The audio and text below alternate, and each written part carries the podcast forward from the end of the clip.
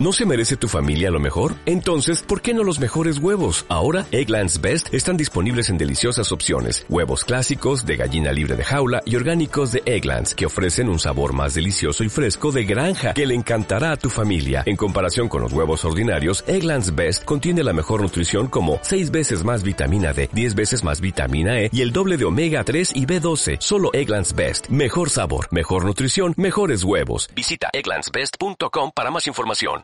Por eso, en el marco de la presentación de su último libro, Infamia, lo tenemos al periodista, documentarista, investigador Juan José Salinas en línea para hablar un poco sobre este tema.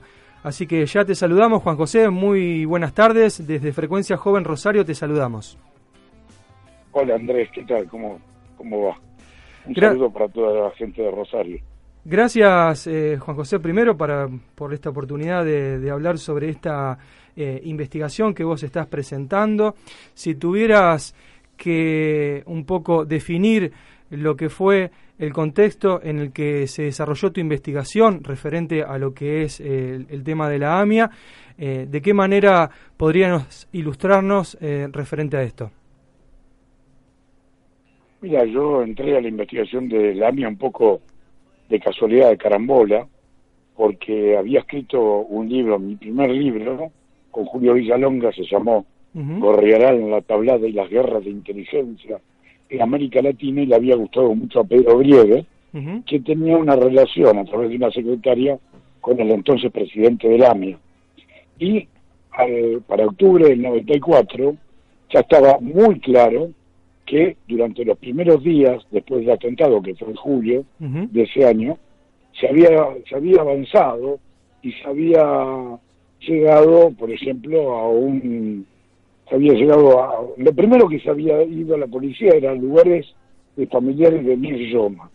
Y a los tres días, o así, ahora no me acuerdo con precisión, pero en muy poco tiempo, habían llegado a un departamento de la calle Cochabamba, en el principal barrio árabe de la ciudad, que es San Cristóbal, y este, en ese departamento, en ese edificio, tenía un departamento Carlos Menem, que es donde había vivido cuando salió de la cárcel y de Mar del Plata, donde estaba confinado en el año 82, todavía en dictadura, y eh, también tenía un departamento ahí el, médico, el médico de Menem, Alejandro Feli, que ya falleció, que es importante porque Feli eh, yo lo voy a terminar denunciando en un documento de muchas páginas, casi 90 páginas, al juez Galeano, porque Feli estaba, a mi modo de ver, directamente involucrado en la factura del atentado.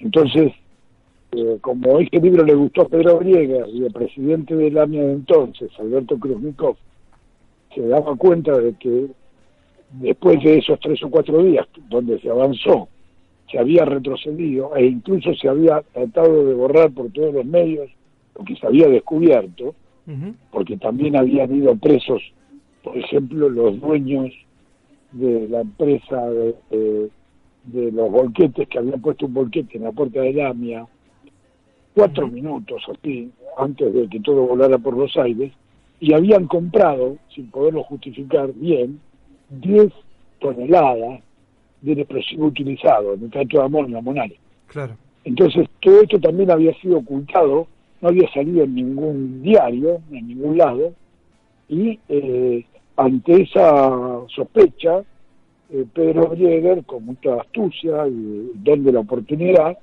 lo convenció a Krúnicos de armar un equipo propio de investigación. Y ese equipo este, me vino a ver a mí inmediatamente, yo trabajaba en Telam, en la sección Economía, y eh, me dijo cómo le parecía que había que formar el equipo, que él ya tenía cuatro estudiantes avanzados de TEA, Taller Escuela Agencia, donde él era profesor, y entonces yo le pedí que contratara al jefe de documentación del CELS, eh, de, entonces, que era Daniel Frontalini, y Hernán López Echagüe, entre otros motivos Hernán, además de que era un escritor muy conocido, porque como le habían pegado, tenía una custodia de la Policía Federal, y esa custodia de la Policía Federal era justamente de los policías encargados de investigar el atentado. Entonces con ese grupo, así conformado, eh, trabajamos un mes eh, con el expediente judicial, alquilamos, Pedro alquiló un, una casa a la cual no le avisamos ni a nuestras familias dónde quedaba, ni le dimos el teléfono, llamábamos nosotros una o dos veces por día a nuestros familiares para poder trabajar sin interrupciones. Y estuvimos trabajando así un mes, casi hasta fin de año, y eh, entonces fueron Israel, desde Israel lo convocaron a Kronikov, mejor dicho, lo le dijo a Kronikov, que era presidente de la AMIA, que lo llamaban de Israel, nos pidieron que redactáramos un informe. Ese informe eh, decía, entre otras cosas, que estaba claro que la Policía Federal, gente de la Policía Federal, estaba involucrada en el atentado, que probablemente de la banda, la llamada banda de los comisarios, que era la misma banda que había secuestrado a varios empresarios y familiares de empresarios, casi todos judíos, y también a Mauricio Macri, y eh, Así se fueron a Israel entonces Veraje Krunikov y a la vuelta, ante nuestra gran sorpresa, levantaron, se levantó el equipo de investigación, se lo clausuró, se lo cerró, se llevaron la fotocopiadora, se llevaron los expedientes judiciales, se llevaron los, los escritorios y las computadoras. Era evidente que Israel no quería que se investigara. Entonces, eh, Frontalini y dos, las dos chicas, porque eran dos varones y dos chicas de los estudiantes, dos chicas entre las cuales estaba una periodista que después va a ser muy conocida, Gisela Marciota, que entonces tenía 19 años, este, decidimos seguir investigando por las nuestras. A los dos o tres meses no teníamos un peso partido al medio, así que buscamos otra forma de vincularnos con LAMIA a través de su abogado, Luis Omieski, y entonces empezamos a trabajar para él por muchísimo menos dinero de lo que se había contratado el equipo original, los otros cuatro, empezamos a trabajar para la AMIA a través de Damiski. Y entonces, bueno, así seguimos tres años que nos fuimos deshilachando porque el que tenía que pagar, es que pagarme, el que facturaba era yo, el que tenía que pagar era nada menos que Sergio Spolsky, que ahora lo sabemos, era directamente un aliado de Jaime Chiuso. Entonces, que estaba él, él era el tesorero del año, no pagaba nunca, me hacía juntar orinas en la sede provisoria del AMIA, en el Instituto Marchagal de la calle de Acucho, aquí en Buenos Aires, y este, entonces, eh, como pagaba tarde y mal, la gente se fue deshilachando y al final terminé solo, solo, a los, después de tres años, ¿no? Sí. Producto de eso publiqué un libro que se llamó Marco Banqueros y Crimina, eh, perdón, eh, AMI el atentado, quiénes fueron los autores y por qué no, y por qué no estaban presos, título que puse junto a quien era el editor de la Planeta de entonces, que el, hoy ministro secretario, este, ¿cómo se llama? El secretario de Cultura, Pablo, bueno, el doctor ministro secretario sí. de Cultura. Este, y, y bueno, y entonces producto del envión que tenía cuando publiqué ese libro, le hice tres presentaciones a juez Galeano pidiéndole que detuviera a los muchachos que dejaron una tráfico supuestamente bomba, que no era así, era simplemente un señuelo, cerca del AMIA, la habían dejado estacionada, los muchachos de San Telmo, uno de los cuales la policía, y estaban todos vinculados con Alejandro Monjo, que era un señor que reducía automóviles, los duplicaba, en sociedad con la Policía Federal también esto lo hacía, toda esta actividad delictiva, que es el que le pasó la tráfico supuestamente bomba a Carlos Teseldín, para que ustedes ¿eh?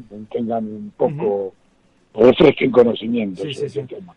Bueno, eh, así las cosas, eh, luego de publicar ese libro, que yo en ese momento que lo publiqué pensaba que era extraordinario y que estaba para el Pulitzer, tuvo una parte fallida porque no llegué a impugnar, si bien le di más importancia al boquete, no llegué a impugnar debidamente la existencia de la supuesta tráfico bomba que jamás existió. Sí. Y, eh, y eso fue porque la abogada de la se, se, se las ingenió para que yo nunca conociera a Carlos de Nápoles. ¿Quién era de Nápoles? Era una persona que se había metido solo en la causa, creyendo que eh, estaban involucrados policías que lo habían expropiado de todos sus bienes durante la dictadura. De Nápoles te había dado cuenta que cuando se hablaba de una traffic bomba, en realidad se estaba hablando de varios vehículos, por lo menos de dos.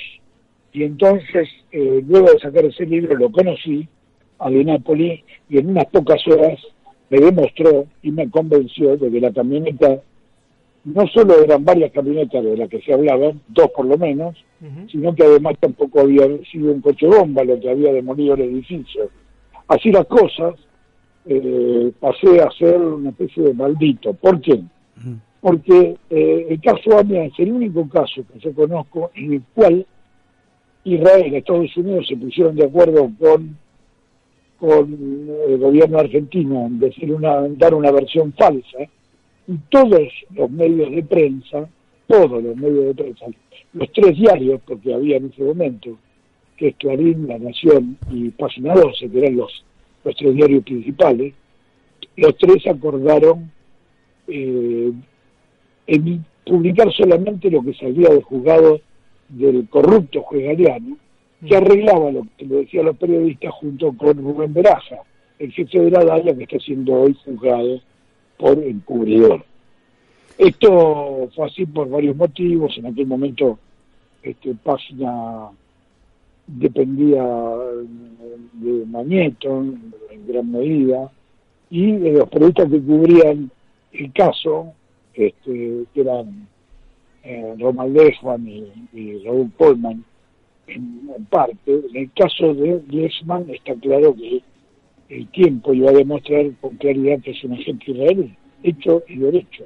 No, ya no trata ni de simularlo, escribe notas de Infobae que parecen pintadas este, por la central de los espías israelíes, ¿no?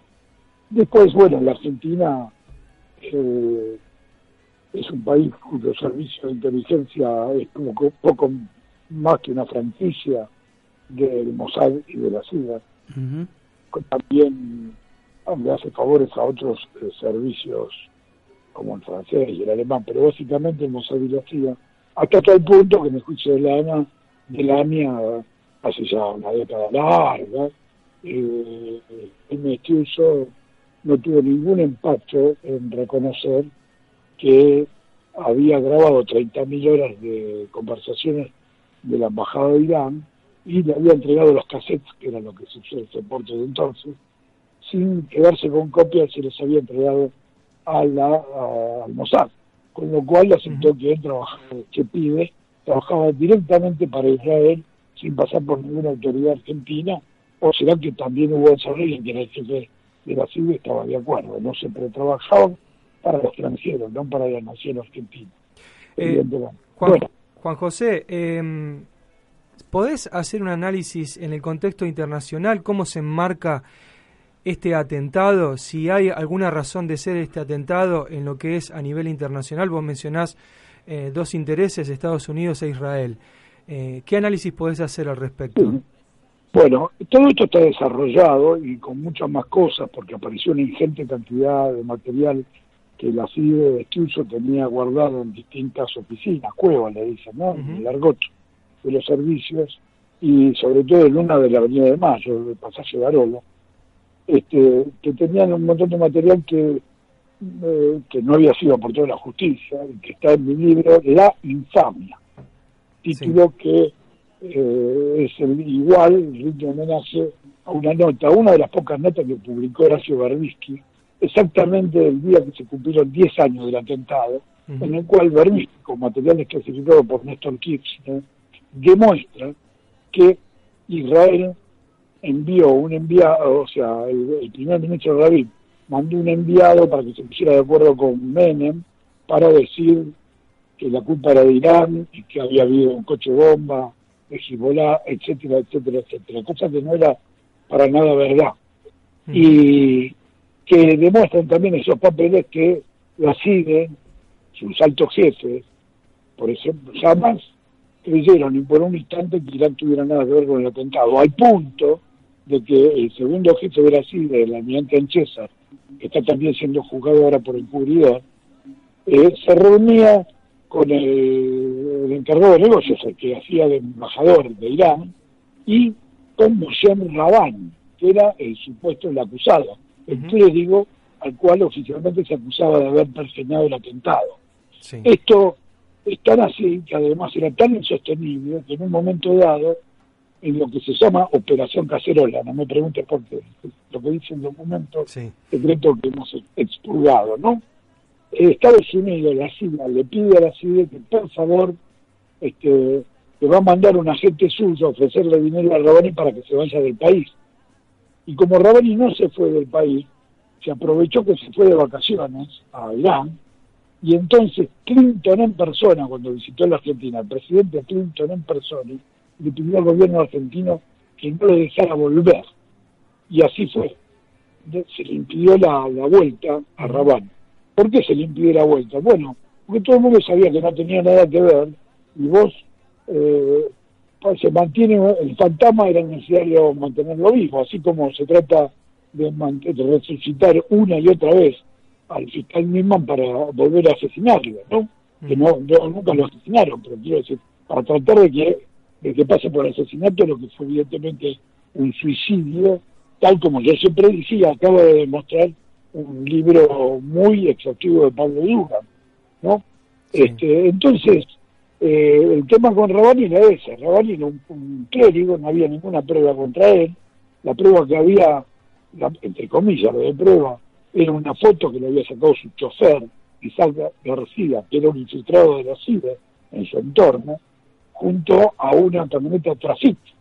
Este, un día que fue a preguntar precios, y eh, tiempo antes, y entonces a partir de eso se armó lo de la supuesta camioneta Trafit, se hubiera ido a preguntar por otra marca de vehículo, por otro tipo de vehículo, si hubiera armado la historia con otro tipo de vehículo. Con otro vehículo, claro. Es así. El fiscal, este muchacho García, que estaba infiltrado, agente de la CIDE, cuando declaró en el juicio dijo que a su manera de ver Raval no tenía nada que ver con ninguna actividad terrorista, ni siquiera política, definitivamente, ¿no? Pero todas estas cosas se le ocultaron al, público general. se le ocultó todo esto en forma lamentable. Yo no conozco otro caso en el cual el encubrimiento haya sido tan extendido y con tantas complicidades en los medios de prensa. Eh, referente a este tema de, de Nisman, em, hace poquito le hacíamos una entrevista a Santiago Donnell de página 12. Él nos contaba cuando hizo un análisis de los que fue los Wikileaks, él liga directamente a Nisman con la embajada norteamericana. ¿Qué nos puede decir al respecto? Bueno, misma le pedía permiso para todo, la embajada norteamericana, la única vez que no le pidió permiso, después le pidió muchas veces disculpas, o sea, se prosternaba, ¿no? Se ponía de rodillas frente a la embajada norteamericana. Y también cobraba dinero de, Israel y de fondos buitres. Ahí la parte de, que no se investiga de misma, de dónde provenía el dinero que tenía en... Ya no hablemos de las tres cajas de seguridad, una en el departamento donde murió y dos en dos bancos que saqueó su mamá, sin que nadie sepa que había ahí. Pero la cuenta que tenía en Estados Unidos, junto con sus familiares y con, eh, ¿cómo se llama? Con la gomacina, con su... Eh, ahí había dinero que no se sabe de dónde viene. Bueno, algunos sí se sabe. Se sabe que, por ejemplo, el dueño de, del diario de mayor venta, de, venta, es gratis en realidad, del diario de mayor circulación de Israel, que es a su vez el mayor sponsor del primer ministro de Netanyahu y socio de del, ¿cómo se llama? El principal del fondo buitre en argentino, este, bueno, del principal fondo buitre norteamericano, sí. este, acreedor de la Argentina, a la cual Macri le pagó todo, hasta el último centavo de lo que pedía, este, le pasaba, no en, así, en esta cifra, pero promedio 6 mil dólares por mes, durante cuatro años. Yo querría saber por qué se lo pasaba. Creo que no se lo pasaba porque trabajaba para los servicios secretos de Israel y esa era la manera de pagarle. A su vez, este tiene dinero que recibía, por ejemplo, de gente, de empresarios muy sospechosos que después desaparecieron no sabemos si están vivos como estos familias, ¿no? Desapareció el 17 de octubre. Eh, bueno, eso no se investiga. ¿Y saben por qué no se investiga? Porque está en manos de el juez Claudio Bonadío, que es un delincuente a repetición, mm. todavía le ganó mucho más al juez Juan José Galeano, que también se dedicó a delinquir desde su juzgado, casi a repetición.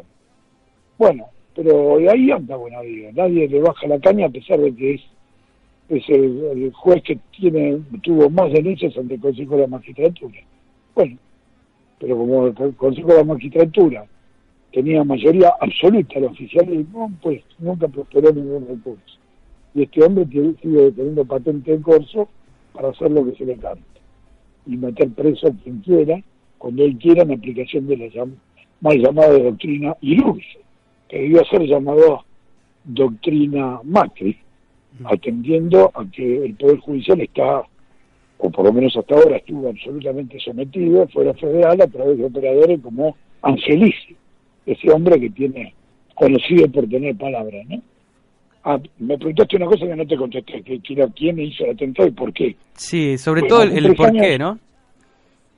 No, ¿por qué? Porque se pusieron de acuerdo un grupo de traficantes de armas y drogas, este, a los cuales no les habían pagado en el proceso de lavado de dinero, de blanqueo y su reintroducción al sistema bancario, los intermediarios se habían quedado con el dinero, este, y entonces vino el primer atentado y después eh, Alcázar, que era uno de ellos, fue preso en España, parecía que nunca iba a salir de la cárcel, y entonces no se pagó y volvió a salir al Alcázar y entonces volvió a haber otro atentado.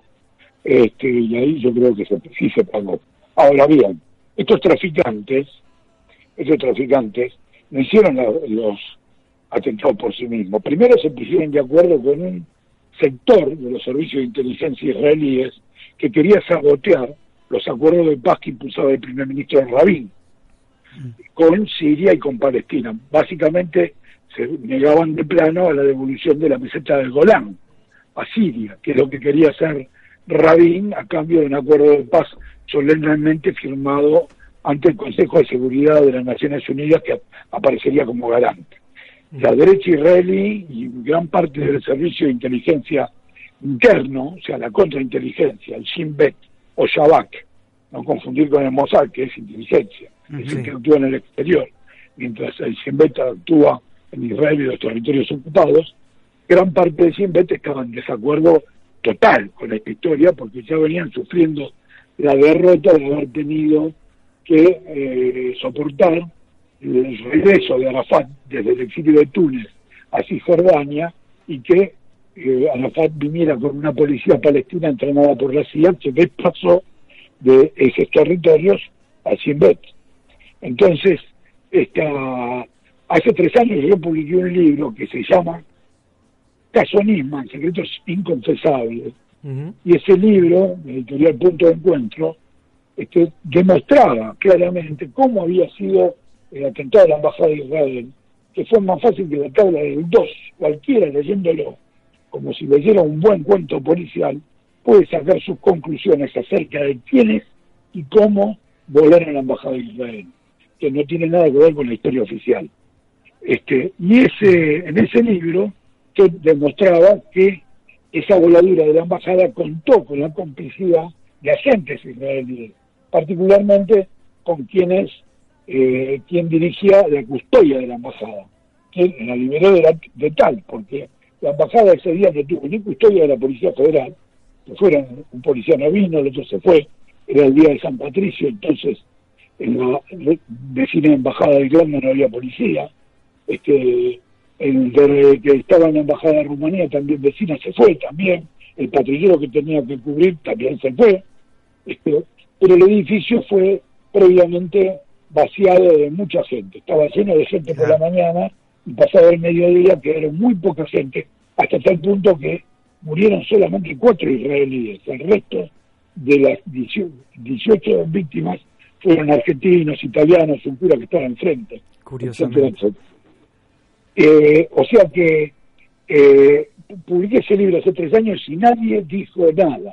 Pero ahora estamos en otra época y ya hay bronca, ¿sí? hay, hay un, hay bronca porque en la infamia, en el nuevo libro, que es de la editorial Coligüe, demuestro que también en este atentado contra la mutual hubo agentes israelíes involucrados.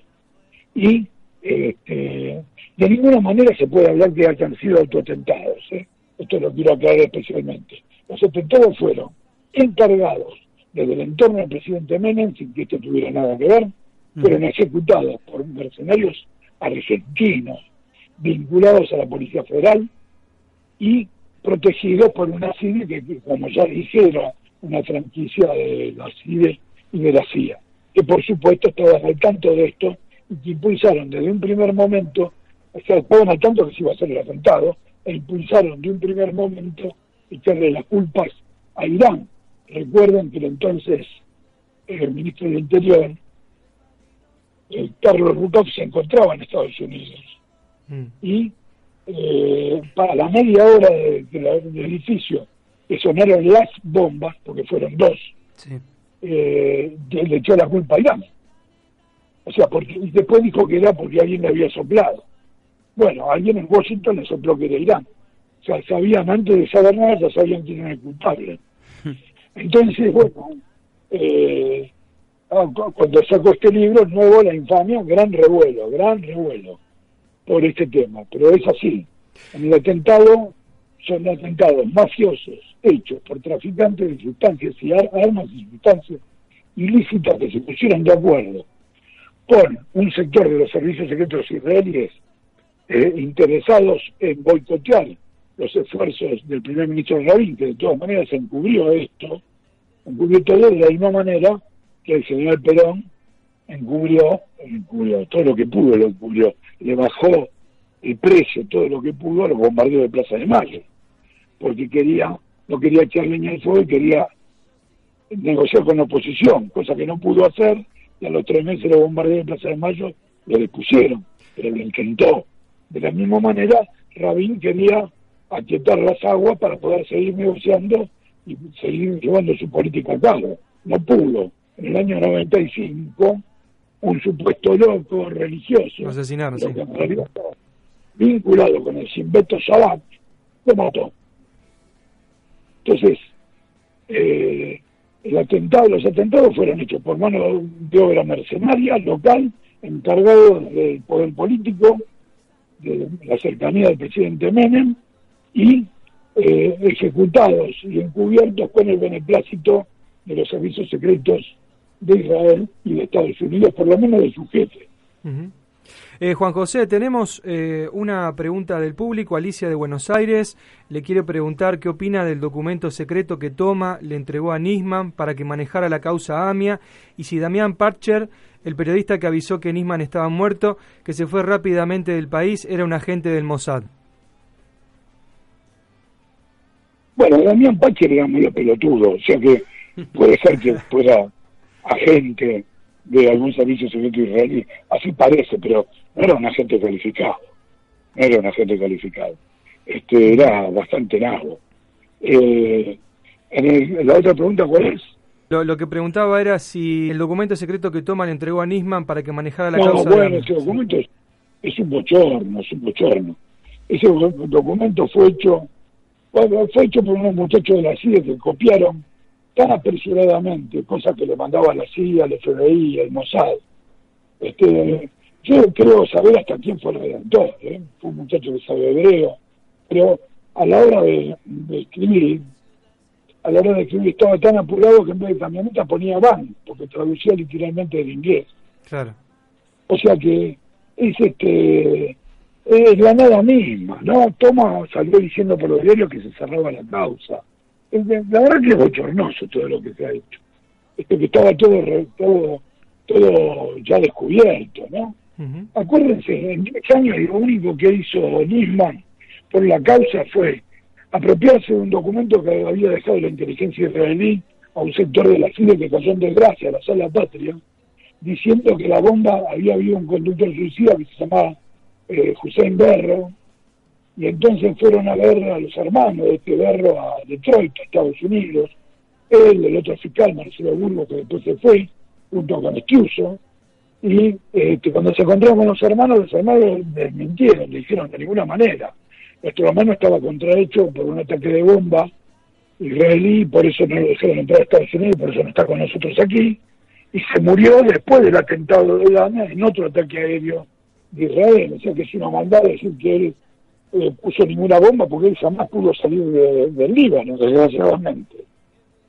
este y, y entonces con la caradurez que lo caracterizaba, vino aquí mismo y anunció a la periodista que estaba todo arreglado, que ya estaba todo descubierto, que los familiares habían aceptado que su hermano había sido el chofer de la supuesta camioneta bomba.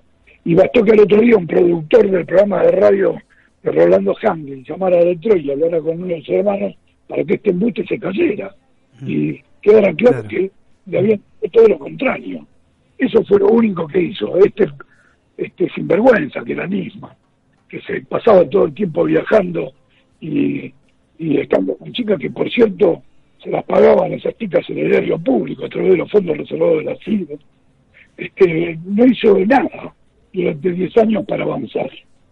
Nada, absolutamente nada. Y esto el libro de Dugan creo que lo demuestra claramente, a pesar de que yo venía escribiendo de antes mucho sobre esto, pero no es lo mismo que lo diga yo, que estoy de un lado de la grieta, mm. que lo diga Dugan, está del otro lado. Y en este sentido, en este sentido, hay que decir que ahora se me arma revuelo con lo que yo digo, porque aparece mi libro con el documento secreto de la CIDE después de que Carlos Escudé, que fue el inventor nada menos que del realismo periférico llamado por su jefe, el canciller Guido Itela, relaciones carnales con los Estados Unidos, Carlos Escudé, que se convirtió al judaísmo y que es jefe de investigaciones del, del seminario rabínico latinoamericano, escribió un libro donde reconoce que en sus enfrentamientos anteriores con Carlos, con, con Delía, estaba equivocado. El libro se llama inequívocamente y Luis Delía tenía razón. Y ahí este, Escudé hace su propia investigación y llega a la conclusión de que no hay absolutamente ninguna prueba que vincule a Irán ni este, con los atentados, ni, ni de que exista la coche bomba, ni nada. No hay pruebas como si esto fuera poco, Macri, cuando asumió el gobierno, puso al frente de una unidad especial de investigación del Poder Ejecutivo del, atentado del AMIA, ¿no? Mm. A un ex senador radical, el Chubut, Mario Simadevilla. Y en marzo pasado, su pretexto de, reducir el Estado, la Secretaría, Macri acabó con esta, con esta Secretaría, con la unidad especial. Pero lo hizo porque que Madevila y su gente se estaban peleando todo el tiempo con el ministro Garabano, porque el ministro Garabano dio orden de salvar algunos de los inculpados por encubrimiento, como por ejemplo los fiscales Eamon Mullen y José Barbaquia, que fueron partícipes clarísimamente del pago a Carlos Tejeldín de 475 mil dólares para que acusara falsamente a un grupo de policías bonaerenses y de paso este, sacara la lupa se sacara la lupa sobre algunos de la federal, ¿no? Y que pasaron varios años en el presos, no eran unos santos, pero no tenían absolutamente nada que ver con el atentado. Y este entonces, si Madevilla se enfrentó porque no estaba dispuesto a hacer todos estos chanchullos, estos chanchullos, y así lo echaron. para, para defender su gestión, si Madevilla publicó un informe que casualmente se llama igual que mi libro, Infamia. ¿Por qué? informe AMIA. Y es un informe de lo actuado durante los años que estuvo al frente de esta unidad de investigación del Poder Ejecutivo. Y Madevila reconoce ahí que no hay ninguna prueba, o sea, es oficial esto, mm. no hay ninguna prueba de que haya habido coche bomba, ni chofer suicida, por supuesto, ni participación de Hezbollah, ni tampoco, y lo dice regañadientes, tampoco participación. De Irán. No hay pruebas está en la realidad de los atentados. Después uno, si quiere, puede escuchar al periodista réprobo Daniel Santoro en Clarín, lo puede leer, puede leer el premio Rey Emético de España, todo lo que dice, todo es mentira, de pe a pa, porque se ha perdido la vergüenza, el periodismo ya mm. es una cosa de agente de inteligencia, pero en el peor sentido. Bueno, agente de inteligencia, hasta el punto, ustedes fíjense que la agencia TELAM acaba contratar a Claudio Andrade, ese periodista servilleta que trabajando para Clarín desde Bariloche, se dedicó durante todo un año a hacer fake news, noticias falsas para desviar la investigación y que jamás se pudiera averiguar en qué circunstancias había muerto Santiago Maldonado. Mm. Esta es la realidad del oficio. Es una realidad donde las fake news no hace falta que las hagan eh, amateurs, las hacen los editorialistas de los principales diarios. Totalmente. Eh, Juan José, eh, ¿qué mirada tenés hacia el futuro de toda esta historia y, si ves algún tipo de esperanza en que esto llegue a la verdad? Como primera pregunta te hago yo, Matías, y después, eh, ¿qué pensás bueno, sobre la participación del gobierno actual en cuanto a todo esto? Ya algo estuviste diciendo, pero profundizar bueno un poco sobre eso y, hacia dónde va a quedar todo esto, o sea, ¿qué, qué es lo más importante remarcar de, de esto? Haciendo no, no soy futurólogo, está claro que este gobierno en general, y Patricia Burrich en particular, están entregados a, a y la CIA, mm. en ese orden. Está claro esto. Eh, o sea, trabajan para Israel y para Estados Unidos más que para la Argentina, sin duda. Y este gobierno es un gobierno en mi opinión, es un gobierno de ocupación.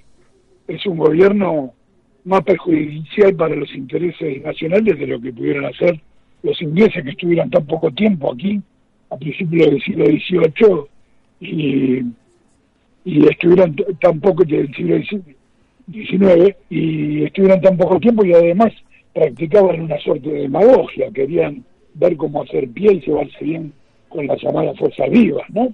Esta gente no, no, no ha hecho una sola medida a favor de las clases populares, son todas, todas en contra.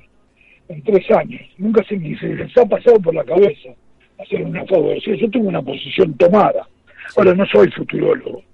Me escribo en, una me escribo en, esa línea de periodistas que hubo en este país que no eran, no pretendían ser asépticos, empezando por Mariano Moreno y siguiendo por eh, por muchos otros, algunos de los cuales están, están, este, están han sido olvidados, como José Luis Torres, ¿no? El inventor de, del término la década infame, o Rodolfo Walsh, que es el padre este, de todos nosotros, y también algunos periodistas del extranjero, ¿no? Como eh, John Reed, como como Gilles Perrault, francés, el autor de la Orquesta Roja, lo que lo que creo que mi, mi, misión es no dejar que se consagre una mentira como si fuera verdad.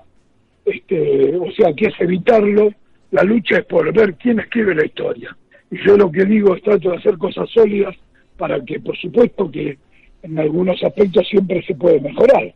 Y me pueden decir, estaba equivocado en esto porque en realidad es peor todavía. Es así y así, hay más datos.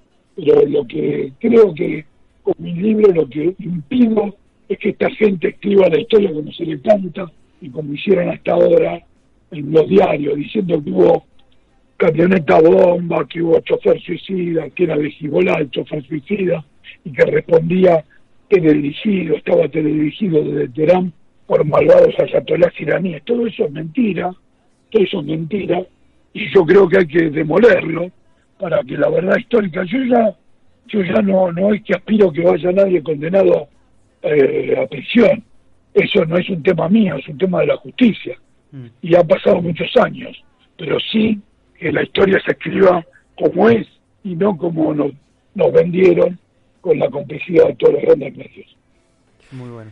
Juan José, eh, ha sido un placer escucharte. Eh, seguramente el tema da para mucho más. Eh, deberíamos tener cinco o seis horas de programa como para poder seguir charlando y haciéndote preguntas, pero seguramente vamos a renovar la invitación para que estés con nosotros nuevamente en el programa.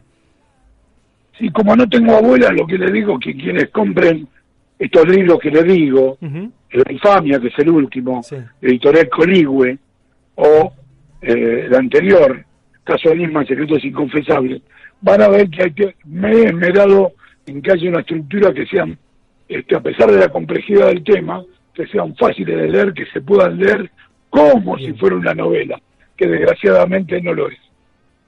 Bien, vos, tenés eh, una página de internet que es pájarorojo.com.ar, ahí ahí pueden eh, la gente conocer más información. todos los que quieran ver en qué ando y en qué discurro, gratis pájarorojo.com.ar. Muchísimas gracias, Juan José. Un abrazo grande. Te mandamos de acá de la producción de Frecuencia Joven. Bueno, espero que sigamos en contacto. Un gran abrazo.